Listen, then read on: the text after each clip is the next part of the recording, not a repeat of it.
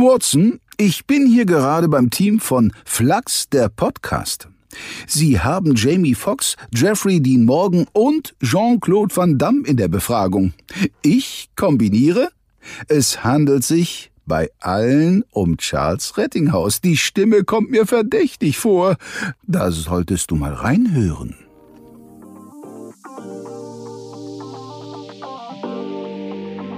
diesem mehr als fantastischen Intro heißen wir euch wieder herzlich willkommen zu Flachs der Podcast, fangfrisch aus Bremen.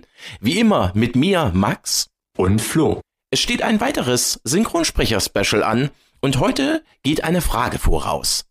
Was haben Jamie Foxx, Jean-Claude Van Damme, Robert Downey Jr. und Jeffrey Dean Morgan gemeinsam? Richtig. Sie werden von Charles Rettinghaus, dem deutschen Synchronsprecher, Schauspieler sowie Hörbuch- und Hörspielsprecher, vertont. Er leiht nämlich allen seine mehr als markante Stimme. Und mit diesem überaus sympathischen Sprecher durften wir ein Interview führen, das ihr jetzt hört. Viel Spaß! So, dann erstmal herzlich willkommen bei uns im Format Flachs der Podcast. Wunderbar, dass das geklappt hat, Charles. Guten Tag, hallo, grüßt euch. Ja, dann würde ich einfach mal sagen, fängt der Flo mit der ersten Frage an. Was uns als erstes interessiert, wie bist du zum Synchronsprechen gekommen? Du bist ja eigentlich gelernter Brückenbauer nach unseren Informationen. So einfach ist es natürlich nicht. Ich habe nach meiner Lehre als Brückenbauer drei Jahre die Schauspielschule besucht. Dann habe ich sechs Jahre Theater gespielt und dann rutschte ich ins Synchron rein mit 25, 26, 25 um das auch nochmal damit klar auszudrücken. Äh, es ist nicht so, ich habe nicht gesagt, oh, ich gehe jetzt, ich werde Synchronsprecher, als ich noch die Brücken zusammengeschweißt habe. Ich wollte Schauspieler werden und wusste da gar nicht, dass man auch synchronisieren kann als Schauspieler. Denn das hängt alles miteinander zusammen. Das erlebe ich ja immer wieder auch in Fragen, so bei Facebook oder Instagram, dass mich Leute anschreiben, ja, wie, ich will auch, ich habe eine tolle Stimme. Die tolle Stimme reicht leider nicht aus. Du musst auch wissen, wie du das spielst kannst du nur, nur wissen, wenn du, wenn du entweder bist du aufgewachsen mit dem Metier, dass du als Kind angefangen hast zu drehen oder zu synchronisieren, oder du warst auf einer Schauspielschule oder bist gecoacht worden, Schauspielcoaching oder, oder, oder auch, auch Stimmbildung ist wichtig, also dass du äh, Stimmtraining hast, Sprechtechnikunterricht. Das gehört alles miteinander zusammen. Also ich bin nicht von der Brückenbauernummer sofort ins Synchron gerutscht. Das hätte ich gar nicht geschafft, weil ich gar nicht gewusst hätte, wie ich das spielen soll. Ja? Das ist absolut nachvollziehbar. Ja, weiter zum Thema Synchron. Wir hatten letztes mit deiner Kollegin Claudia Obschat-Minges gesprochen. Mhm. Und die hat so ein bisschen festgestellt, nicht unbedingt mit Wohlwollen, dass sich im Synchro-Business so ein bisschen was verändert. Mhm. Also man schied da jetzt zu den äh, Amazon Diversity-Richtlinien. Da geht's ja jetzt auch drum im Synchron, dass äh, farbige, farbige Schauspieler sprechen sollen, äh, homosexuelle, am besten homosexuelle Charaktere. Ja, die Sprechleistung, die äh, Frau Obstadt-Minges da abgeliefert hat, wurde erstmal ad acta gelegt, beziehungsweise gar nicht verwendet, weil man entschied, äh, jetzt doch eine farbige Schauspielerin auf die Rolle zu besetzen. Ist dir das selber schon mal passiert oder könnte das eventuell passieren? Also erstmal kann ich nur sagen, ich mache jetzt seit 36 Jahren, synchronisiere ich afroamerikanische Schauspieler. Mein erster war auch ein afroamerikanischer Schauspieler, damals in Crocodile Dundee, diese wunderbare Szene in New York. Für die Filmfreaks, die wissen genau, was ich meine. Ich habe mir nie Gedanken gemacht, ist es ein farbiger Schauspieler oder ein weißer. Ich sehe den Film und sehe die Figur, die ich synchronisiere und synchronisiere den Menschen. Ja, also den, den, ja, ich habe mir nie gedacht, oh, jetzt habe ich ja einen Weißen oder jetzt habe ich ja einen Afroamerikaner. Das ist war nie in meinem Kopf. Und ich kann dazu auch sagen, dass klar, jetzt sind alle sehr sensibilisiert, natürlich auch und äh, auch Netflix und auch viele andere andere äh, Sender und Streamingdienste geben auch Auflagen raus. Eben ja, wir wollen das. Ja, das ist auch, ich sage mal, ja auch gar nicht schlecht gedacht das Problem, was wir nur haben hier in Europa beziehungsweise in Deutschland, wir haben ja gar nicht diesen Anteil wie in Amerika. Ja, in Amerika ist ein ganz anderer Prozentsatz an afroamerikanischen Bürgern, die dort leben. Und deswegen ist es schwierig, das hier umzusetzen. Und jetzt noch dazu, ich habe das Glück, ja, Jamie Foxx zu synchronisieren. Der hat mich gesehen, der hat mit mir ein Meeting gehabt, der hat mich in den Arm genommen und mit mir ein Selfie gemacht. Er hat gesehen, dass ich ein Weißer bin, beziehungsweise ich bin ja auch nicht wirklich, wenn ich das mal zwischendurch sagen, meine Vorfahren waren Vorsicht, das darf man ja auch eigentlich nicht sagen ich sag mal, Roma. Ja, ich sage nicht das böse Wort, was man nicht mehr sagen darf. Mhm. Ähm, deswegen stimmt es bei mir ja nicht ganz, wenn auch Journalisten, die mich schon angesprochen, ja, Sie als Weißer, sage ich, Moment, ich bin kein Weißer, wenn man das jetzt mal so sieht. Natürlich bin ich Deutscher, bin hier aufgewachsen und, und, und geboren. Aber Jamie Foxx hat mich gesehen und wenn er ein Problem damit gehabt hätte, hätte er sofort gesagt oder sagen können, du, der bitte nicht. Hat er aber nicht. Und jetzt gerade läuft auf auf Netflix eine tolle Serie For Life. Da spreche ich den auch den Hauptdarsteller. Das ist Nicholas Pinnock, toller Schauspieler. Also kann ich nur empfehlen die Serie auch For Life ist jetzt in Deutschland bei auf Netflix wirklich durch die Decke gegangen. Der, ich habe ihn erwähnt in einem Posting auf Instagram, weil ich äh, die Serie ein bisschen auch ein bisschen sagen, ansagen wollte, was ich da gerade mache. Mhm. Und dann hat er wohl das gesehen und hat mich verlinkt in seiner Story. Ja. Und er sieht ja, wie ich aussehe und hat gesagt, Charles, thank you for your great uh, work, also dafür deine Voice und dass du, dass du mir sozusagen Leben eingehaucht hast. Meine Freunde in Deutschland, das weiß ich wiederum auch, hat mir dann noch ein Kollege, ein Schauspielkollege erzählt, der mit ihm gedreht hat, haben gesagt, das ist ganz toll synchronisiert. Also das Problem liegt zum Glück nicht jetzt jetzt bei uns oder bei, bei der anderen Seite, das Problem wird aus anderen Ecken aufgebauscht auch. Es ist wichtig, bin ich der Meinung, dass natürlich auch schwarze afroamerikanische Schauspieler, dass die natürlich äh, auch dann besetzt werden, logischerweise. Aber die dürfen auch, finde ich, sollten auch Weiße sprechen dürfen. Ja, mhm. also nicht, dass man jetzt sagt, denn das ist ja auch, finde ich, da werden wir dann alle festgelegt. Und ich finde, wir sollten, jeder sollte das sprechen oder sind wir jetzt vom Synchron aus, wo er drauf passt. Ich habe schon Kollegen gehört, Kolleginnen, die sind eben äh, nicht weiß und ich habe sie nur gehört. Ich hab, mhm. wusste nicht, wie sie aussehen. Und ich wäre nicht drauf gekommen, dass es afroamerikanische Schauspieler sind, die perfekt Deutsch sprechen, die hier aufgewachsen, geboren sind. Also woran macht man das fest? Ja, stimmlich. Mhm. mhm. Deswegen bin ich bin froh, sage ich mal. Ich habe das bis jetzt nicht erfahren, also nicht meines Wissens nicht. Ich weiß nicht, was im Hintergrund abläuft.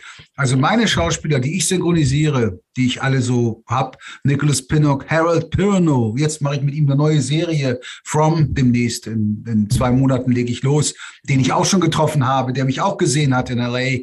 Also ich freue mich darauf und ich hoffe, dass es so bleibt, weil für mich macht es keinen Unterschied. Und ich bin stolz und froh, und das hört sich jetzt pathetisch an, dass ich, dass ich solche Leute synchronisieren Das sind einfach tolle Schauspieler. Und ich sage immer wieder, Jamie Foxx ist für mich der, der, der neue, also Robert De Niro. Ich will jetzt nicht, oh, weißt wieso? Weil er einfach so vielseitig, so vielfältig und so irre spielt. Und ich habe das Glück, ihn zu synchronisieren. Punkt. Und ich hoffe, das bleibt so. Das wollen wir auch hoffen. Passt ja auch perfekt ohne uns zu beweihräuchern, das, was wir da machen, auf einer bestimmten Ebene, das ist wie, ich sage es immer wieder beim Schauspiel, es gibt den Kinobereich, es gibt den Serienbereich, es gibt den Soap-Bereich, es gibt den Trash-Bereich, es gibt, weiß ich nicht was. Und so ist es auch bei uns. Und wenn man eben das Glück hat, Hollywood-Stars zu synchronisieren, äh, also dann ist das schon, hat das ja auch was zu sagen, dass man da gelandet ist. Es ist ja nicht nur, weil man sich da hochgeschlafen hat oder den Leuten in den Arsch gekrochen ist, ja. sondern weil man auch was mitbringt, was dafür erforderlich ist und was die Sache auch erfüllt, muss man ganz klar sagen. Ich führe auch des Öfteren Regie, Synchronregie. Ich sag mal, das ist nicht, diese Gruppe ist nicht so groß von, weil die Leute sich auch immer beschweren, ja, wieso spricht der jetzt schon wieder den oder der den oder der den?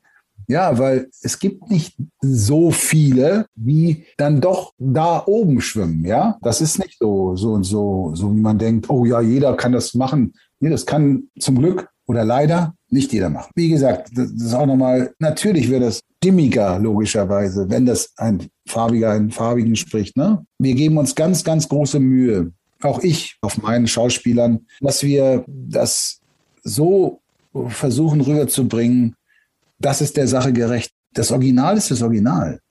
Ja. Und wenn es ein gutes Original ist, dann versuchen wir mit großem Respekt da irgendwie ranzukommen und dass der Zuschauer in Deutschland diesen Film so versteht, dass die Synchronisation nicht wirklich stört. Ja, als Beispiel Dennis Schmidt-Voss, der ja Ryan Reynolds spricht. Es gibt wenige, die so auch diese Schnelligkeit, dieses zack, zack, zack, zack, zack, zack, zack, also sprechen, ja.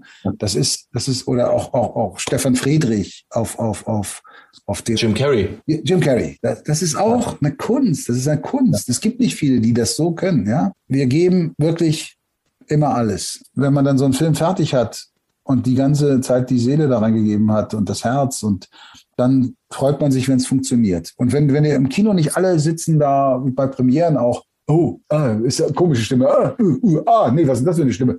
Und alle da sitzen und den Film genießen können, dann ja. hat es doch eigentlich funktioniert. Ja? Ja, deshalb verstehe ich auch solche Puristen ehrlich gesagt nicht, die dann immer sagen, ja, ich gucke Filme immer nur im OV ja, ja. und äh, nur Original ist super und äh, deutsche Synchronstimme braucht kein Mensch.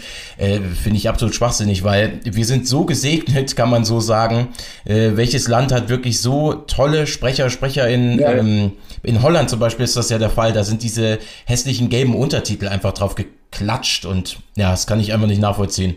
Absolut, das sehe ich auch so. Wir haben tolle Kollegen, wir haben tolle Leute, tolle Autoren, tolle ja. Regisseure. Wir sind da weit vorne mit unserer Synchronisation, sehe ich auch so. Und wenn du das Glück hast, reinzurutschen, dann gehört natürlich aber auch dazu, dass du das weiter erfüllst. Oder wei guck mal, auch da, als ich angefangen habe, das ist nicht vergleichbar mit dem, was ich heute mache oder drauf habe. Das habe ich ja auch über die Jahre, auch, auch trotz meiner Schauspielausbildung. Synchron ist immer noch eine ganz andere Geschichte. Habe ich das über die Jahre ich sag mal, als ich so synchronisieren konnte, dass ich nicht mehr drüber nachdenken muss und dass ich das sofort aufnehmen kann und da reinsteigen kann und da mitgehen kann, ich sag mal so 10 bis 14 Jahre hat das gedauert, ja. Und wenn ich alte Sachen von mir höre, denke ich manchmal, oh, ach, das ist also, ich weiß nicht, das fand ich jetzt nicht so doll, ne? Aber es, es reichte scheinbar damals aus für das, was ich da gemacht habe, äh, für die Serien, als ich anfing, haben wir gesagt, Mensch, komm. Und dann bin ich ja gewachsen mit der Zeit. Ne? An den Schauspielern natürlich auch, die ich dann erwischt habe. Sei das jetzt Robert Downey oder Jamie Foxx oder auch Jean-Claude Van Damme hat man halt, ein, wir sagen, ist ja nur ein Actionstar. Aber auch er hat, hat seine, seine Nische und seine Qualitäten. Und ähm, bei Jeffrey Dean Morgan oder, oder Dermot Maroney, Billy Zane, Matt Dillon, die ich ja auch synchronisiere, da habe ich natürlich viel gelernt. Oder Harold Piranoy, ja, aus, aus, aus, aus Lost, Michael, den ich auch zufällig vor zwei Jahren kennengelernt habe in LA, also getroffen habe. Und ähm, kann ich jetzt ganz viele sagen, so viele tolle Schauspieler, die ich erwischt habe. Und das ist auch mal, sage ich, die habe ich ja nicht bekommen, weil ich sie wollte, sondern weil man auf mich zugekommen ist. Du sprichst ja auch Charaktere in Videospielen, wie zum Beispiel Far Cry 3. Da würde ich mich mehr interessieren, wo der Unterschied liegt zwischen Videospielsynchros und Filmsynchros. Ja, beziehungsweise würden wir auch gerne wissen, ob du privat selber gerne zockst. Ich spiele keine Spiele, nein. Der Unterschied liegt ganz einfach darin, dass das viel schneller geht beim Spielen, bei den Spielen, weil man immer eine Line hat und noch zack, zack, zack, da macht man in einer Stunde 80, 100 Lines. Im Synchron machst du 30, 35 Takes. Es ist schnell, dann auch wiederum doch schnell verdientes Geld, ne? Das ist der Unterschied und du gibst ein bisschen mehr vor als im Synchron, weil du hörst ja nur die Stimme des Originals, trotzdem kannst du es auch so ein bisschen so gestalten, deinem Duktus, ne? Und deswegen bist du da etwas freier in der Gestaltung. Ja, ich mache, ich muss sagen, mal schön, mal zwischendurch ein Videospiel zu machen, aber es ist jetzt nicht was, was ich jetzt jede Woche machen möchte. Ja, wie ist das für dich, wenn du jahrelang Rollen spielst, Schauspieler spielst, die dann irgendwann aufhören? Sei es jetzt tatsächlich Jean-Claude Van Damme, der ja, ja, jetzt in Rente geht. The Walking Dead endet ja auch. Es soll ja angeblich noch eine Spin-off-Serie kommen mit mhm. Negan. Wie mhm. fühlt man sich, wenn man so einen Charakter gehen lassen muss oder so einen Schauspieler und kann ihn nicht mehr sprechen? Naja, bei Jean-Claude Van Damme, wenn er dann wirklich endgültig aufhören sollte, was, was er ja angesagt hat, in den, er selber, von ihm habe ich es nicht gehört jetzt in den Medien. Also es hat nie ein Video gegeben, wo er sagt, ich höre jetzt auf. Es wurde geschrieben. Wenn es so ist, hat er sich das verdient. Er hat es geschafft, nach Hollywood zu kommen und hat da erfolgreich Filme gemacht. Dann gab es mal eine Zeit, die nicht so toll war. Aber jetzt, die letzten Jahre sind ja wieder besser geworden. Dann ist das so. Für mich ist es natürlich ein bisschen auch logischerweise mit einem kleinen Tränchen im Auge, weil Jean-Claude Van Damme war mein erster Star. Durch Jean-Claude Van Damme bin ich überhaupt in Deutschland stimmlich bekannt geworden. Jetzt auch durch Star Trek, durch äh, Lieber Burton. Aber Jean-Claude Van Damme war damals ja auch ein Megastar, ja. Dann ist es so. Dann muss ich Abschied nehmen und sagen, ja, guck mal, ich meine, der Kollege Manfred Lehmann hat das ja mit Bruce Willis erlebt, der das ja gerade. Und der ist ja wirklich mit dem so verwurzelt. Und äh, Manfred ist ja Bruce Willis. Ich sage mal, mhm. wenn man die deutsche Stimme hört irgendwo, dann ist das Bruce Willis. Und, und das finde ich auch für mich, weil es meine Jugend ist, meine, meine, meine Jugend, die Filme, die ich alle gesehen habe, als ich noch gar nicht synchronisiert habe. Ja, Abschied nehmen von so einem, von so einem, ja, von so einem Actionstar und auch damit von der Stimme auf Bruce Willis. Aber ja. er spricht ja auch noch andere und ich habe das Glück ja auch noch andere Leute zu synchronisieren. Also und was jetzt mit Walking Dead passiert. Da gibt es einen Spin-off, so wie es aussieht. Und wenn ich das Glück habe, ich spreche den ja nicht immer, den Jeffrey Dean Morgan, weil da gab es auch schon Filme, wo ich ihn nicht synchronisiert habe. Ja, mit ihm leider. bin ich nicht so verwurzelt wie mit den anderen, ja. Aber trotzdem bin ich mit ihm, also ich fühle mich sehr wohl auf ihm, auch ja. gerade bei Walking Dead. Ich mag das sein Spiel und ich glaube, dass wir ganz gut zusammenpassen. Aber es gibt ja immer, und das ist ja auch noch der Punkt, es gibt immer in jeder Branche höchstwahrscheinlich Leute, die glauben, ich muss was verändern.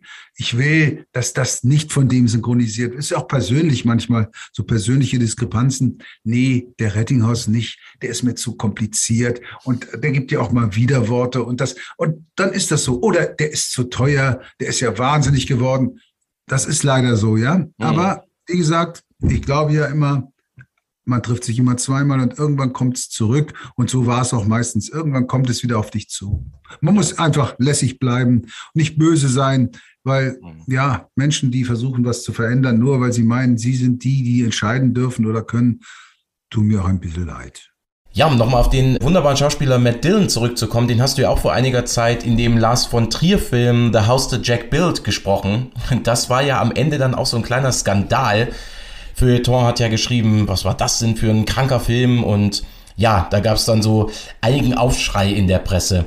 Hast du denn, nachdem du den gesprochen hast oder auch in einem anderen Film beispielsweise, hattest du danach das Gefühl, was habe ich denn da gesprochen? Wo, wo, wo habe ich denn da meine Stimme bitte für hergegeben? Nee, bereut nicht, nee. Bei dem Film sehe ich das von der schauspielerischen Seite, weil das, was Matt Dillon hat ja da auch gezeigt, was er doch für ein guter Schauspieler ist. Das war ja echt eine kranke Rolle. Das war ja psych psychologisch gesehen, war das ja richtig ein, richtig ein Meisterwerk. Es war natürlich übelst brutal, was da gezeigt wurde. Aber es gibt ja auch im wahren Leben solche kranken Gestalten. Und Lars von Trier ist bekannt dafür, dass er kranke Filme äh, produziert oder, oder Regie führt. Also vom Schauspielerischen her war das, fand ich, eigentlich eine Herausforderung. Und ähm, deswegen, nee, da habe ich auf keinen Fall. Und Matt Dillon, ich mag den wahnsinnig gerne und ähm, deswegen war das eigentlich ein, gut, für mich eine gute Arbeit. Auch mit dem Regisseur, das war Pierre Peters Arnolds, der auch sehr viel synchronisiert. Das war eine tolle, tolle Zusammenarbeit. Das war, der hat mir, ich sag mal, der hat mir die Freiheit gelassen, auch auch ein bisschen Charles damit reinzugeben. Also es gibt ja auch Regisseure, die verbiegen dich dann, die wollen, dass du das so machst, wie es im Original ist. Und da sage ich ja immer zu, auch als, als selber als Regisseur, ich bin ja kein Imitator. Ich will das spielen oder soll das spielen und soll das auch mit meiner Persönlichkeit nicht, nicht ihn nachmachen, sondern versuchen, das zu spielen, dass es sich nicht beißt, dass man sagt, oh Gott, was ist denn das für eine Stimme auf dem Schauspieler, mhm. sondern dass es zusammengehört. Und das war in diesem Fall auch bei, bei diesem Film, da erinnere ich mich noch sehr gut, das ist ja erst vier Jahre her, äh, eine ganz tolle Arbeit. Der Pierre Peters Arnolds hat mir Freiheiten gelassen, aber auch mich wunderbar geführt in dieser Rolle, in dieser, in dieser Synchronisation. Ne? Du hast ja 2010 bei den Los Angeles Movie Awards eine Auszeichnung bekommen für den Film On Air. Falls mal irgendjemand irgendwann sagt, es gibt keine Synchronindustrie mehr, wir äh, schaffen das ab. Würde da für dich die Welt untergehen? Also, die Welt würde höchstwahrscheinlich nicht untergehen, die würde eher untergehen, wenn was Schreckliches passiert, meinen Kindern oder hm, meinen ja. liebsten Menschen um mich herum. Ähm, nee, ich habe das Glück, auch da wiederum habe ich mir die Nischen geschaffen, wie Hörbücher. Ich mache sehr viele Hörbücher dann auch übers Jahr verteilt. Also, was heißt viele? Zehn, zwölf. Aber das ist ein guter, guter äh, Ausgleich. Und schauspielerisch ist ja nicht so einfach jetzt, ich gehe jetzt mal als Schauspieler. Diese Filme, die ich gedreht habe, auch on air, war auch ein Resultat meiner Synchronisation, meiner Stimme, weil der Regisseur wollte unbedingt und der Kameramann, dass ich diese Rolle spiele mit meiner Stimme, weil die Fans meiner Stimme waren auch. Und die letzten Rehgeschichten, die ich gemacht habe, das waren alles junge Regisseure, die mit meiner Stimme aufgewachsen sind und haben gesagt, Mensch, der spielt auch, wie geil, dann hole ich den in meinen Film. Und ähm, ich konnte jetzt nicht einfach umswitchen also ich kenne nur das, was, was kommt. Und so viel kommt nicht. Auf dem regulären Weg, sage ich mal, ab und zu mal bin ich in der Vorabendserie zu sehen.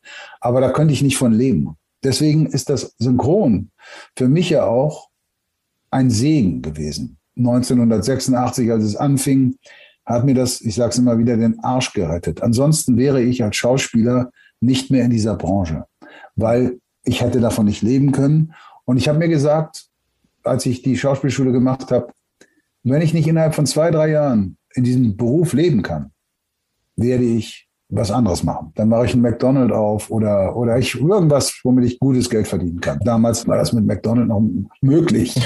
und, aber ich hatte eben das Glück, ins Synchron zu rutschen. Und das war dann einfach, und das, ich habe auch da, dadurch habe ich auch das natürlich die, wie sagt man, äh, den Komfort gehabt, richtigen Scheiß abzusagen. Also es gibt ja auch wirklich Sachen, wo du sagst, nee, das will ich jetzt nicht machen. Ich habe auch mal Trash-Filme gedreht zwischendurch, aber aus einem Spaß heraus, weil ich gedacht, Mensch, Kartoffelsalat, der schlechteste Film aller Zeiten, wurde er ausgezeichnet.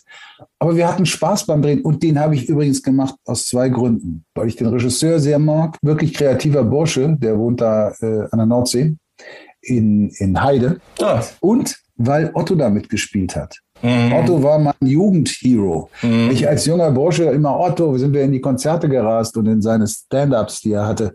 Deshalb ja. habe ich da mitgemacht. Das war der Grund. Dann haben viele den Kopf, oh Gott, so ein Trash-Film. Oh, ja und? Ich habe nichts zu verlieren. Ich lebe vom Synchron. Und wenn ich einen Trash-Film drehe, wie, wie, wie, wie Kartoffelsalat oder ein Kurzauftritt, wie auch, auch, kurzer Auftritt, auch Trash. In dem letzten jetzt hier ähm, Sky Sharks? Da ja. habe ich einen ganz kurzen Auftritt. ja, richtig. Vorne und das habe ich nur gemacht, nur gemacht, weil ich mit drei Hollywood-Stars in dem Flugzeug war. Das war ähm, äh, äh, Robert Lassado, den ich schon synchronisiert habe, der Tätowierte aus Amerika, und äh, Tagawa, der in Shining auch drin war. Stimmt, ja. Und dann noch eine Kollegin, ich habe jetzt leider ihren Namen vergessen, auch aus Amerika. Und da habe ich gedacht, wie geil, mit drei Hollywood-Leuten spiele ich da diese kleine Wurzelszene als, als Steward. Das mhm. mache ich. Mhm. Ich habe das fällt ja auch nicht auf und, und gibt es natürlich, hey, du warst dabei, oh Gott, der Trash. Ja, und ich hatte Spaß. Wir haben die ganze Nacht gedreht. Das war in Bochum, glaube ich, oder in Dortmund. Bei der Weekend of Hell war das. Genau, ja. da war das nebenan. Und ich hatte Spaß. Und ich habe, äh, ja, ich habe hab mich gefreut, mit diesen professionellen, tollen Schauspielern zusammen zu sein. Und das hat mir in der Nacht auch was gegeben, einfach mit denen da zu sitzen und ein bisschen zu quatschen. Absolut. Das hätte mir auch Spaß gemacht.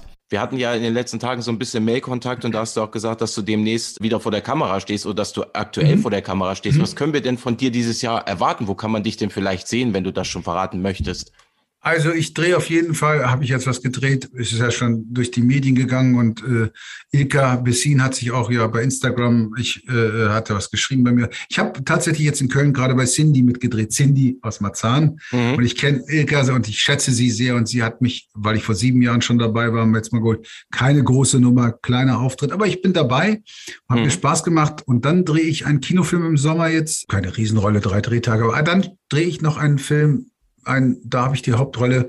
Das ist ein Erstlingswerk von einem jungen Regisseur aus Hamburg, Dion Schumann, der gerade auch vor zwei oder drei Jahren den Nachwuchspreis der jungen Regisseure bekommen hat. Und der hat mich auserwählt, für, für seinen Film die Hauptrolle zu spielen. Ein völlig mhm. verrückter Film. Die Rolle, das Buch hat, hat mir so einen Spaß gemacht, das zu lesen. Und ich habe gedacht, wann spiele spiel ich schon mal so, oder sowas spiele ich nicht.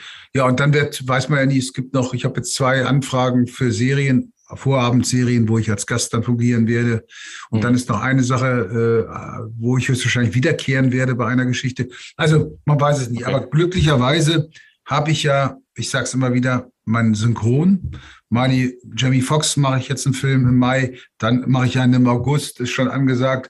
Dann wird er, äh, macht er noch eine Serie, hat er gedreht, schon glaube ich, die ist fertig. Dann habe ich Robert Downey Jr. soll ja Sherlock Holmes kommen. Da werde ich ihn auf jeden Fall, denke ich mal, synchronisieren, auch wenn Sehr ich ihn gut. sonst nicht synchronisiert habe. Und so gibt es dann immer wieder Dermot Maroney, toller Schauspieler. Da mache ich jetzt auch einen Film in Hamburg übermorgen. Also es ist immer irgendwas zu tun. Und dann habe ich ja noch meine Hörbücher von Andreas Winkelmann. Die ganze Reihe lese ich ein. Jetzt kommt am Juni der neue Thriller. Das letzte, was du hörst, ganz irrer Thriller, ganz irre, kommt raus. Kann ich euch nur empfehlen. Ja, und so habe ich das Glück. Es ist ja auch Glück. Ich sage es immer wieder. Ich habe schon oft in Interviews gesagt. Es ist ja nicht so, dass, dass ich sage, hey, komm, jetzt hier, das mache ich auch. Das, man wird angefragt und das hat ja auch viel mit Glück zu tun. Ja? ja. Also natürlich habe ich mir über die fast 40 Jahre auch was erarbeitet und äh, habe mich auch etwa, etwas gesteigert, höchstwahrscheinlich in dem, was ich mache. Aber ja, ich habe großes Glück. Ich werde dieser 60, ich werde Großvater mit 60. Oh. Ne? Das ja. ist doch auch, ich fühle mich eigentlich noch wie 40, sage ich jetzt mal. ich mache jetzt mal den Gottschalk. Ich fühle mich ja viel jünger, als ich bin. Und ich weiß ja, was, weißt du, und die, ich kann die anderen ja gar nicht verstehen, die jungen Leute. Doch, ich verstehe die jungen Leute, weil ich ja auch Kinder habe in dem Alter mhm. und kenne auch Influencer, weil da muss man auch mal sagen, wenn ich das noch sagen darf, zum Glück, ich quatsch gerade zu viel. Nein, aber Influencer wird ja auch immer geschimpft, ja, die Influencer, was machen die? Hey, mhm. hier alles hat seine Zeit, alles, ja. alles hat seine Berechtigung, ja? ja? Die machen was und, und, und du, ich meine, auch wenn sich, ich bin ein großer, bekennender Thomas Gottschalk-Fan, der, regt sich, der regt sich über die Influencer auf, das, was ich nicht mhm. ganz verstehe. Mhm. Ich meine, er soll sich mal seine alten Filme, die Supernasen, angucken. Mhm. Ja, mhm. das war auch nicht, also ich sage mal, da gibt es ein paar Influencer, die spielen besser als er. Trotzdem ist er für mich der beste Showmaster gewesen in, in der großen Zeit und es ist ihm, soll ihm auch gegönnt sein, dass er jetzt immer noch moderiert, einmal im Jahr wetten das. Richtig. Aber er ist, ja. man soll nicht immer auf die Jugend schimpfen, weil nee. die Jugend sollen ja uns sozusagen das, was wir vorgefertigt haben, sollen die dann irgendwann weiterführen. Ja? Mhm. Guck mal, so weise, da musste ich 60 werden, um so weise jetzt mit dir zu sprechen. Ja, aber schöne Ansicht auf jeden Fall. Jetzt nochmal zurück zu Stimme erkennen. Es gibt ja auch so Genreperlen, wo ich persönlich finde, das ist super, das kommt aus Deutschland. Und du hattest ja vor einiger Zeit bei Radio Silence mitgespielt. Da hast du den Nachtschlitzer gespielt. Mhm, genau. Ähm, die Frage ist jetzt vielleicht ein bisschen kompliziert formuliert, aber ja, wenn ich jetzt beispielsweise einen deutschen Film gucke, denke ich immer so, der Film ist gut, aber teilweise denke ich bei den Stimmen so, boah, nee, es wäre jetzt, es wäre auf Deutsch gesagt jetzt wirklich geiler, wenn das richtige Hollywood-Synchronstimmen wären. Und genau das hat der Film ja abgeliefert. Hast du das Gefühl, dass dieses Nischengenre in Deutschland mit dem Horrorfilm vielleicht besser besetzt wäre, wenn man mehr so Leute wie euch nimmt mit wirklich bekannten Stimmen? Also, dass man dann wirklich sagt, das gibt dem Ganzen nochmal so einen Hollywood-Flair? Oder findest du es gar nicht. Ja, ja, das haben die, auch der Regisseur Carsten Faut und Marco Riedel haben sich das auch ja natürlich gedacht und haben das ja auch ja. so besetzt. Die sind auch sehr, sehr synchronaffine Menschen, tolle Regisseure auch, finde ich. Wir haben es ja an dem Film gesehen, es hat nichts gebracht. Der Film ist ja hier komplett untergegangen. Ne? Mhm. Der Film läuft jetzt auf Amazon, kann, kann man ihn sich anschauen. Äh, in Amerika, das war das Interessante, haben wir Preise bekommen, noch und nöcher für diesen Film. Noch und nöcher. Mhm das war ja das Thema, da habe ich auch neben Jean Reno und Ed Harris wurde ich ausgezeichnet als Best Actor. Toll. Und ähm, der Film hat, glaube ich, jedes Festival Preise abgeräumt ja. in Amerika. Und da sind wir als Synchronstimmen nicht bekannt. Aber trotzdem hat es funktioniert, weil es ja. ein guter Genrefilm ist. Ich finde nach wie vor, der ist gut gemacht. Ne? Absolut, ja. Aber hier in Deutschland, Genrefilme erstmal, hm. Und dann kannst du ja auch sehen, die Kommentare, es gibt viele gute, aber es gibt auch welche, die sagen, ah ja, Synchronstimmen, naja, die sollten mal lieber im Dunkeln bleiben. Ja. Es gibt ja auch viele, die hier Synchron scheiße finden, ne? Ja, ja. Und unverständlicherweise. Deswegen, ich glaube, also ich sage mal, es gibt gute, gute Leute bei uns. Gute Schauspieler. Absolut. Pampel sowieso ist ein großer Theaterschauspieler. Detlef Bierstedt, großer Theaterschauspieler, der war ja auch dabei. Richtig. Ähm, äh, Ronald Nitschke hat den Polizisten, ein guter Schauspieler. Es wäre möglich, dass man die Leute oder Leute von uns auch platziert, so dass die spielen im Kinobereich oder Fernsehbereich. Ja, aber ähm, ich weiß damals, als ich angefangen habe mit Synchron und mich beworben habe bei den Filmfirmen zum Drehen, sagten die dann immer, ah, Synchron, naja, na, das haben wir ja nicht so gerne, so Synchronleute, die klingen ja immer so unnatürlich. Dann gab es Caster, die haben gesagt, ah, sag, sag mal, aber nicht jetzt beim Vorstellungsvideo, dass du synchronisiert. Das, das mag der Regisseur nicht. Ich hatte einen Regisseur vor, vor fünf, sechs Jahren beim Drehen, habe ich eine Serie gedreht, also eine Gastrolle. Der sagte dann gleich beim Anfang, beim ersten Drehtag, ey du, du musst mal aufpassen mit deiner Stimme, ne? Da sag ich, wie, so, was, was meinst du? Ja, ja, du, deine Stimme, da, man hört schon, dass du synchronisierst, ne?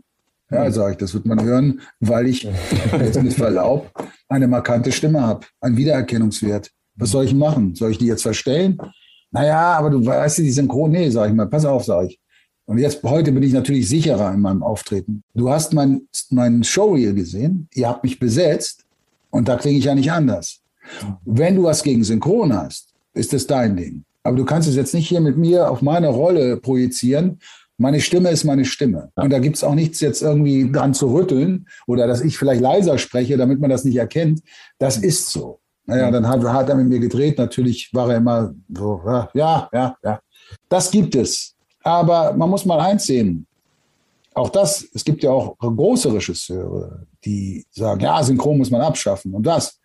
Was die nicht, nicht sehen scheinbar ist, das habe ich schon mal gesagt auch in einem Interview, dass sie dadurch, dass wir so viel synchronisieren und so erfolgreich synchronisieren und ein Film, bestes Beispiel gerade Spider-Man, in die deutschen Kassen so viel Geld reinspült in die, in die Filmdose, sag ich mal. Weil das geht ja auch was nach Deutschland dann, weil da hier, das Ding hier gut gelaufen ist. Und aus diesem Topf bedienen sich diese Regisseure, die sagen, ja, scheiß synchron, und drehen ihre Filme, ihre Kunstfilme. Weißt du? Mhm. Und dann sage ich, hey man, du kannst deinen Kunstfilm hier drehen, nur weil so viel im Topf drin ist auch, deine Förderungsgelder. Und das, das sehen sie nicht. Ne? Ich meine, aber es gibt auch Gegenbeispiele. Es gibt auch Regisseure, wie gesagt, Junge immer, die freuen sich und sagen, hey, wow, toll, dass du mein, auch gerade jetzt so absolviert, die auf, äh, fertig sind, habe ich einen Regisseur in Hamburg, der will unbedingt einen Film mit mir drehen, weil der ist ein toller, finde, geht ein bisschen in die Lars von Trier-Ecke, der Bursche, ja. aber möchte unbedingt mit mir was machen, weil er sagt, deine Stimme, ich bin damit aufgewachsen und ich will, und das ist dann auch schön, da freut man sich, ja. Und da ja. merkt man natürlich auch, man ist älter geworden äh, klar, das, ich mache das jetzt 36 Jahre. Jetzt wollen wir noch mal einen Sprung in die Vergangenheit wagen. Du hast ja damals äh, bei der Serie Twin Peaks äh, David Duchovny gesprochen. Ja. Und da würde uns mal interessieren, ob du damals die Serie selber auch gesehen hast. Ja, dazu muss man auch noch sagen, äh, wenn man sich umschaut, äh, hier sind sehr, sehr viele Twin Peaks Merchandise-Artikel, also wirklich ein Kissen und. Wir hatten ja auch Spezialausgaben mit Interviews mit zehn unterschiedlichen Twin Peaks Schauspielern. Ja. Nee, ich habe sie nicht wirklich gesehen. Ich habe natürlich reingeguckt, weil es am Anfang meiner, meiner Synchrongeschichte war, um mal zu sehen, wie sich das anhört und so. Aber ich habe nicht so richtig Twin Peaks, war ich nicht so richtig drin. Ich habe den damals gesprochen. Es gab jetzt noch mal eine Folge oder irgendwas, ne, vor, vor zwei Jahren. Ja. Da habe ich ihn ja noch mal gesprochen. Da wollte ich ihn nicht sprechen, weil ihn ja eigentlich mein Freund Benjamin Völz spricht. Richtig, synchronisiert. Ja. Aber die wollten aus Amerika unbedingt, dass die, die, die damals auch gesprochen haben, mhm. da in diesem Ding jetzt den auch spricht. Gut, das habe ich dann gemacht mit Absprache mit Benjamin, habe ich ihn angerufen und gesagt, pass auf, folgendes, bum, bum, bum. Ja, sagt er, macht es. Ja, dem Herrn Völz haben sie auch so übel mitgespielt damals bei ja. dem Revival von Akte X. Ja. Das hatte ich damals auch mitbekommen. Aber das meinte auch schon Frau äh, Obstadt-Mingis. Sie sagte auch, man würdigt eure Leistung immer noch nicht dementsprechend. Also es wäre auch dementsprechend, ihr seid immer noch nicht gut genug bezahlt und das ist immer noch so ein, so ein Schattendasein. Also man will auch gar nicht so wirklich, dass ihr in die breite Öffentlichkeit tretet und dass man sagt, äh, der sieht so aus, die sieht so aus. Ähm, ja, ja, jein. Also wie gesagt, ich kann mich da bei den letzten Sachen, die ich gemacht habe, mit meinen großen Schauspielern nicht beschweren. Ich habe da für mich was Gutes raus, rausge, ausgehandelt. Aber das ist auch so, so ein Problem. Frauen bekommen weniger als, als Männer. Ja. Da müsste man eigentlich auch mal sagen, hey Leute, also wenn die so eine Gagenforderung hätten, dann wäre es schon schwierig. Und das ist auch, wo ich sage, guck mal, ihr seid jetzt Diversity und das und ihr wollt, Ach, aber das Thema, da, ne, Frauen werden da ja auch äh, anders bezahlt, habe ich das Gefühl. Es gibt da bestimmt auch Ausnahmen. Es ist ja auch immer so, wie weit setzt man sich durch? Wie, wie groß ist der Schauspieler, den man synchronisiert? Ne? Es gibt natürlich auch Forderungen von Leuten, wo ich sage, naja, verstehe ich, dass du das nicht bekommst, ne? Weil so groß ist der nicht oder die. Aber äh, das muss man natürlich immer selber einschätzen und, und versuchen dann, ob das funktioniert. Man kann ja auch immer noch reden und sagen, du, pass auf, okay, kommst du uns entgegen, gab es auch schon, können wir nicht irgendwie, dann überlegt man und sagt man, okay, mache ich bei dem Film, ist nicht so ein großes Ding. Mhm. Aber bei so ganz großen Blockbustern, finde ich, da müsste man eigentlich jetzt nicht mehr diskutieren, weil es ist anteilig und das ist ja auch noch interessant durch, durch äh, Corona, ähm, die Pandemie hat ja auch was ausgelöst im Streamingdienst, was Kino gar nicht erreicht. Hm, ja. Richtig. Diesen Umsatz, der da stattfindet gerade, wenn ich höre Soul als Beispiel, hat 1,7 Milliarden Mal wurde der gestreamt, weltweit. Hm. Ja. Naja, das machen wir mit dem Kinostart. Ja. 1,7 Milliarden? Never. Ja. Ne? Absolut, ja. Deswegen äh, muss da auch umgedacht werden. Es muss einfach, äh, aber es geht, es geht da schon gut voran. Ich weiß, da sind Leute wirklich sehr eifrig aus der Branche, mit, mit Anwälten auch, und man findet Lösungen und versucht Wege zu finden, Und äh, ich glaube, ich sage immer noch, wir sind immer noch weitaus besser bezahlt als ein Arzt, der sieben Jahre studiert ja. und sehr viel Verantwortung hat, sehr ja. viel und einen 14-Stunden-Tag hat und, und, und. Also deshalb will ich mich überhaupt nicht beklagen. Ja. Natürlich angemessen an dem, was wir, was die Filme um, umsetzen, ist der Anteil sehr gering. Aber naja, mhm. was sollen die Cutterinnen sagen und die Tonmeister und, Stimmt. und die Aufnahmeleiter, ja? Ich will jetzt hier nicht den, den Propheten spielen, aber das ist noch weitaus geringer. Ne? Ich finde, da müssen die Verteilungen eigentlich generell für alle größer sein. Ja. ja auch, es gibt ja auch eine Regel, es gibt ja auch ein, ein, eine Klausel, die sogenannte ähm, Erfolgsklausel, die heißt ähm, die Fairness-Klausel. Mhm. Und da muss ab, ich glaube, 1,6 Millionen Zuschauern, muss, was drüber ist, die Leute, die an diesem Projekt beteiligt waren, müssen eine Ausschüttung bekommen. Wir ja. reden von, ich weiß nicht, wie viel, 0,8, 0, ich weiß es nicht. Ja. Aber wenn so ein Film 8, 9 Millionen Zuschauer hat, dann ist es eine Menge Geld ja. für alle Beteiligten. Ja. Aber das wurde immer, immer über drüber. Nö. Warum? Mhm. Die sollen doch froh sein, dass sie für uns arbeiten dürfen. Ja? Aber wie gesagt, ich ähm, bin da, ich sage immer, ich bin auch einer, der, ich, stehe für mich und sage das so. Ich habe auch schon Leute verloren, wie gesagt, Robert Downey Jr. aus anderen Gründen, nicht, das hatte nichts mit Geld zu tun. Damals Jordi LaForge auf der Enterprise im Kinofilm habe ich verloren. Durch, das war finanzieller Natur. Das war eine Summe, die ich aufgerufen habe, damals mit Detlef Bierstedt, die heute überhaupt kein Thema mehr ist. Aber damals war das ein Grund, mich umzubesetzen. Ne? Aber du, das ist auch, sage ich immer, der Verleih zahlt die Party, der Verleih entscheidet. Wir sind ja leider immer noch in der Pandemie. Ja, und da würde uns mal interessieren, ich kenne das von den drei Fragezeichen, zum Beispiel Oliver Rohrbeck, Andreas Fröhlich, äh, Jens Pfaffelcheck, die sitzen ja noch zusammen im Studio und nehmen als, glaube ich, so letzte Synchronsprecher gemeinsam auf. Das macht ihr ja schon eine Zeit lang nicht mehr und werdet immer separiert im Studio dann zur Aufnahme gebeten. Hat sich durch Covid bei euch noch mehr verändert als vorher? Nee. Nee. Nee, nee. Wir gehen ins Studio, einzeln werden alle aufgenommen, jeder für sich. Das war ja vorher eigentlich auch schon so. Mhm. Jetzt ist es noch mehr klar. Schlimm ist es bei den Ensemble-Aufnahmen, also wenn das Ensemble aufgenommen wird, dass du jeden einzeln aufnehmen musst. Dadurch ist keine Dynamik mehr vorhanden. Weil wenn du zehn Leute im Studio hast und die sich gegenseitig sozusagen anpeitschen, dann ist das viel besser ne, fürs mhm. Gesamtbild. Ähm, das fällt weg. Aber wir nehmen alle eins und ich sage immer, wir befinden uns in einer absoluten Komfortzone im Synchron. Mhm. Wir konnten weiterarbeiten. Wir hatten mal sechs Wochen Pause, als es ganz schlimm war, 2020 im Mai, glaube ja. ich. Ansonsten sind wir in einer solchen Komfortzone und wir haben so viel zu tun zurzeit. Äh, Synchron, die Streamingdienste wachsen, da kommen noch mehr dazu. Und ich weiß von Firmen, die haben bis Ende des Jahres jetzt schon so viel zu tun, dass sie nichts mehr annehmen können. Also wir, wir haben großes, Glück, wirklich ganz großes Glück. Ja, das ist, äh, und ich sage auch immer, Mensch, Corona ist da, Corona ist scheiße. Mhm. Ähm, aber wir sollten dann auch gerade in unserem, da gibt es natürlich auch ein paar, die dann völlig durchdrehen und ja, nee, und äh, die Cutterin, die darf hier nicht im Raum sein und der muss auch weg und der muss auch weg. Dann sage ich immer, hey, pass auf, wir sind hier echt in der Komfortzone und wir sind jetzt geimpft, geboostert ja. und, und, und, und, und, und was nicht. Und wir testen uns auch noch zwischendurch oder manche testen sich auch jeden Tag.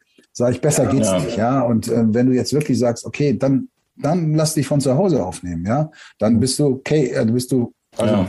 Ja. alleine und dann passiert dir höchstwahrscheinlich auch. Ja. Es ist aber schwierig. Das Thema ist sowieso schwierig. Ich äußere mich dazu eigentlich auch überhaupt nicht jetzt öffentlich, weil ich sage immer, jeder muss seine Auffassung haben und jeder muss das machen, was er für richtig hält. Ja. Aber äh, wir müssen lernen, damit zu leben. Das ist da. Ja. Und wenn wir uns jetzt äh, alle immer wieder verstecken und einsperren und machen und tun, auch was hier die Wirtschaft angeht, hier draußen, ja. Gastronomie und, und, und, und, und. Ich gehe, gestern Abend war ich was essen in einem Restaurant, äh, was immer eigentlich gut besucht ist. Da war nur ich mhm. und meine Begleitung. Mhm. Und das ist natürlich traurig zu sehen für die Gastronomen. Ne? Also da sage ich, deswegen sage ich, ey Leute, wir hier haben echt Glück bei uns in unserem Synchron. Mhm. Es äh, gibt Leute, die die Existenzen rauschen gerade in den Berg runter. Ja. Und das macht einen schon nachdenklich und auch ein bisschen wütend, weil gut, ich weiß auch nicht die Lösung, aber ich denke, wir müssten da, müssten da noch einen anderen Weg finden, dass das nicht jetzt alles zerstört wird. Ja, da hast du vollkommen recht. Ähm, jetzt den Bogen zu schlagen ist natürlich ein bisschen hart, allerdings müssen wir es trotzdem machen. Wie gesagt, wir sind Film- und Serien-Podcast. Was schaut denn ein äh, Charles Rettinghaus, wenn er mal Freizeit hat oder sich abends auf die Couch legt und Netflix anschaltet? Hast du da irgendwie ein präferiertes Genre oder gibt es da irgendwas, wo du sagst, dafür brenne ich? Das sehe ich sehr, sehr gerne. Ich bin eigentlich für alles offen. Ich gucke nicht so viel Fernsehen. Hm. Ich gucke ähm, gerne Dokumentationen so oder, oder auch so über äh, Dean Martin oder über, weißt du, die alten. Mm, sehr gut, sehr gut, ja. Ich höre mir wahnsinnig gern so Dokus an. Bei Arte auch gibt es ja eine Menge, die da drauf liegen. Mhm. Aber wenn mal ein Film auch, wo ich sage, Mensch, den würde ich gerne sehen, dann schaue ich mir den natürlich an. Und äh, aber ich bin eigentlich mehr am Abend so mit Essen beschäftigt, mit Freunden da mal, entweder koche ich oder oder esse oder oder gehe was essen. Ja. ja, aber dass ich jetzt so, dadurch, dass ich eigentlich fast jeden Tag irgendwo mal im Studio bin, ist man dann abends meistens, ich gehe gerne ins Kino. Das ist ja nun jetzt nicht so viel gewesen in den letzten zwei Jahren, aber ich finde Kino einfach immer noch äh, mal magisch. Diese Leinwand und du kriegst alles mit. Ich hätte auch wahnsinnig gerne Soul auf der Kinoleinwand gesehen. Der war ja bisher nur im Streamingdienst. Vielleicht bringen sie ihn nochmal, weil das ist ein Film fürs Kino. Da sind so viele Details drin, Details drin, die du ja auf der auf deinem Fernsehgerät nicht gar nicht so richtig mitkriegst. Ne? Und deswegen, äh, ja, Kino ist Kino. Kino ist Kino.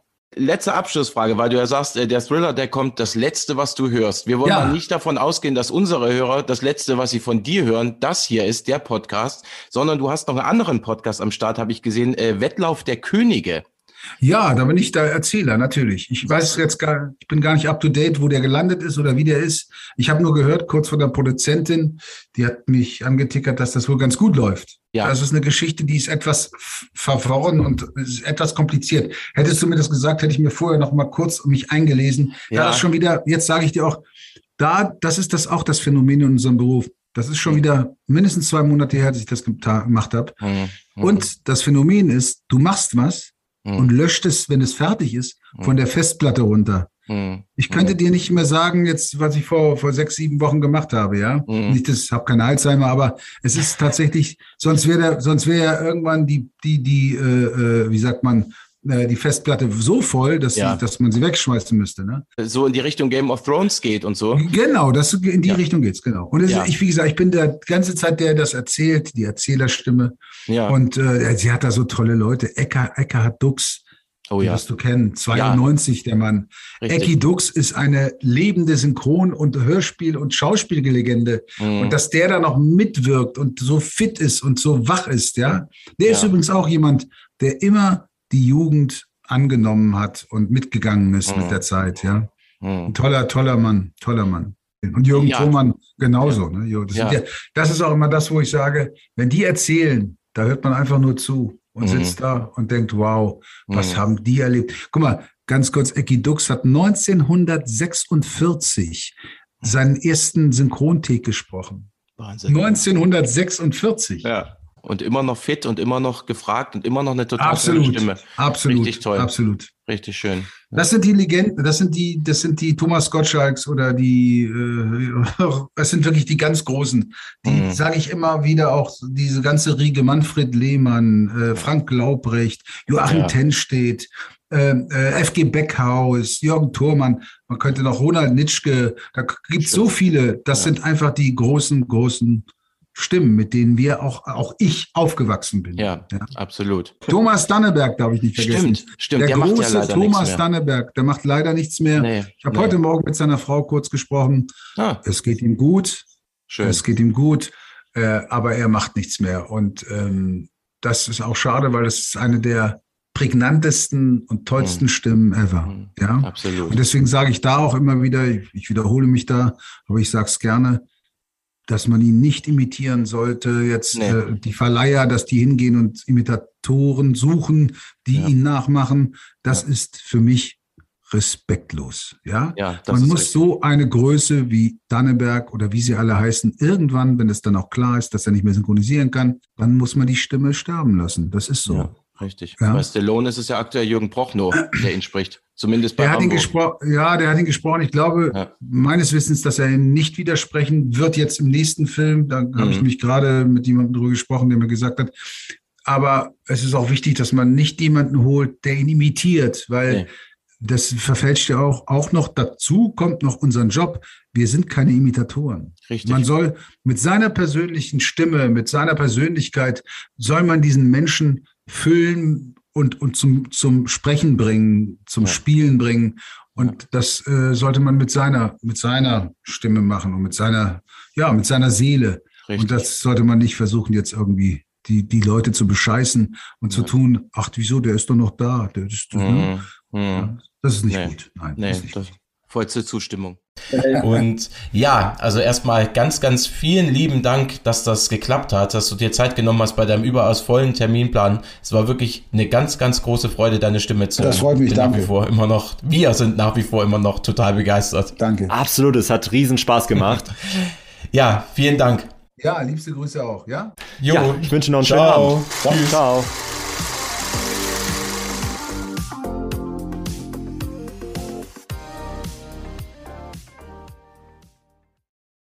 Ja, und am Ende dieser wunderbaren Synchronsprecher-Special-Folge habe ich noch ein klein bisschen Werbung anzufügen. Ich war nämlich bei meinem guten Freund Luca Spar, der Vorgänger von Flo, bei unserem alten Format Lachs, der Podcast, zu Gast, nämlich bei dem Podcast Kreis und Quer. Luca steht gerade neben mir, denn das haben wir im Anschluss zu dem Podcast aufgenommen, wo ich zu Gast war. Luca, wer seid ihr? Was macht ihr? Wo kann man euch hören? Kreis und Quer ist der wöchentliche Podcast der Mediengruppe Kreiszeitung mit Hauptsitz in Sieke. Am Freitagmittag erscheint die Folge auf Spotify, Apple Podcast, YouTube, Deezer, Google Podcast, wo man über Podcasts hören kann. Und wir berichten halt aus dem kompletten Verbreitungsgebiet der Zeitung, von Rothenburg bis Pferden bis Diepholz. Wir sprechen im Grunde über ja alle Themen, die lokal wichtig sind oder die wir interessant finden. Da haben wir gar keinen thematischen Schwerpunkt. Wir haben jetzt, wie gesagt, äh, eine Folge mit dir über Filme gemacht, über Kinos, thematisch sehr breit gefächert.